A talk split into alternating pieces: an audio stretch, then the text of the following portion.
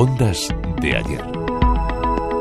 En los últimos años, el podcasting ha experimentado un alto crecimiento tanto en su oferta de contenidos como en su demanda. La plataforma de audio iVoox ha lanzado una guía que ayuda a los creadores a publicar, hacer crecer y monetizar sus podcasts de forma exitosa, el Manual del Podcaster.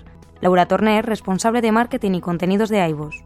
todos los recursos que damos pueden ser buenos consejos para cualquier plataforma. Al final es un manual general que tampoco quiere crear dogmas alrededor del podcast porque ya sabemos que al final todos los formatos, toda la manera de hacer es válida, ¿no? Sino simplemente pues dar eh, consejos que nosotros hemos visto de, creadores reales que al final han hecho una evolución, han crecido, etcétera, y, y que les pueden resultar útiles. El podcast se ha convertido en un formato muy popular. Son millones de personas las que lo usan como un medio de información y entretenimiento pero para conseguir la fidelidad del oyente es necesario crear contenido de manera recurrente y tener una producción muy elaborada. Hay que intentar diferenciarse del resto de productos, tener muy claro el objetivo del podcast, ¿no? Cómo, cómo lo vas a hacer, y toda la parte de, de, la, de la grabación, la sonoridad de ese podcast, todas esas cosas eh, son, son bastante importantes pues para, para sentar las bases de cómo va a ser tu contenido ¿no? y también ser pues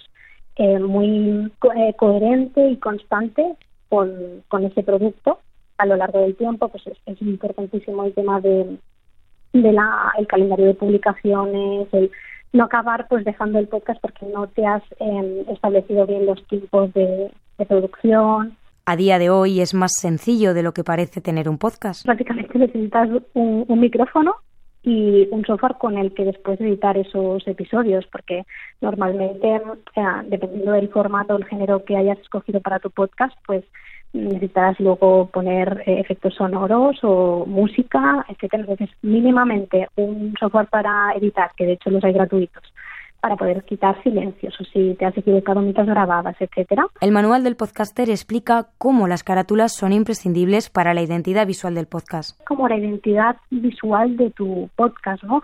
La gente igual que cuando elige una película que ver o una serie, ves la portada y luego te leerás la sinopsis, ¿no?